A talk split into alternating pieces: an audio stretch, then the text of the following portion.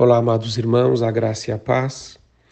Estamos falando em três devocionais, e esse é o último, sobre a bênção apostólica, que está em 2 Coríntios 13, 13, que diz: A graça do nosso Senhor Jesus Cristo, o amor de Deus e a comunhão do Espírito Santo sejam com todos vós. Nos dois primeiros devocionais falamos da graça do Senhor e do amor de Deus.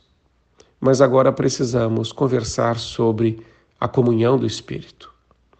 A bênção apostólica, como eu sempre digo, é muito mais, muito mais do que uma frase de efeito no final de um culto, algo que se faz assim pro forma, de praxe.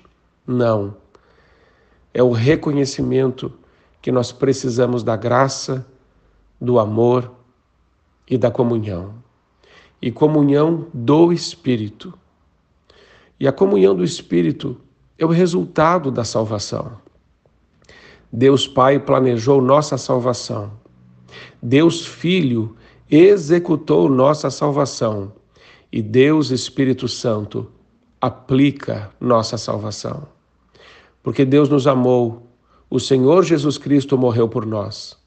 O resultado é que o Espírito Santo nos convence do pecado nos regenera, nos batiza no corpo de Cristo, nos cela para o dia da redenção e nos dá a bênção de termos comunhão com Deus e uns com os outros. Por causa da comunhão com o Espírito, somos ovelhas do rebanho de Cristo, somos filhos da família de Deus, somos ramos da videira verdadeira. Pela obra do Espírito, todos nós, os que cremos em Cristo Jesus, somos um. Temos um só Deus e Pai, um só Senhor, uma fé, um só batismo.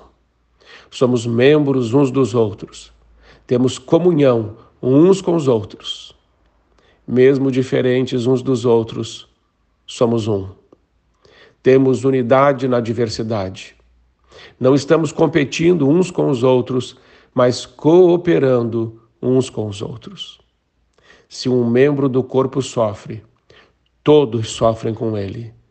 Mas se um membro é honrado, todos os membros se alegram com ele. Quando temos comunhão com o Espírito, podemos dizer ao Espírito: dá-nos, Senhor, sabedoria, inteligência, discernimento, revelação, palavra de conhecimento.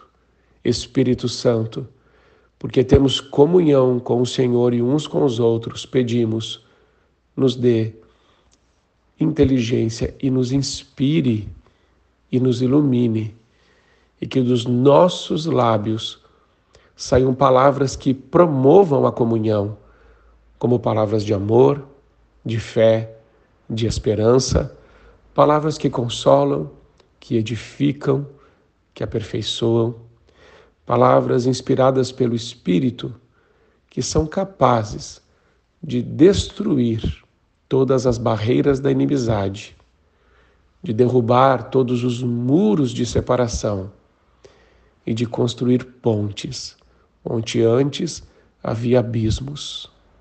Que Deus continue te abençoando e que a graça do nosso Senhor Jesus Cristo o amor do Pai e a comunhão do Espírito Santo estejam com você, com a sua família e com toda a Igreja de Jesus Cristo espalhada sobre toda a face da terra. Amém.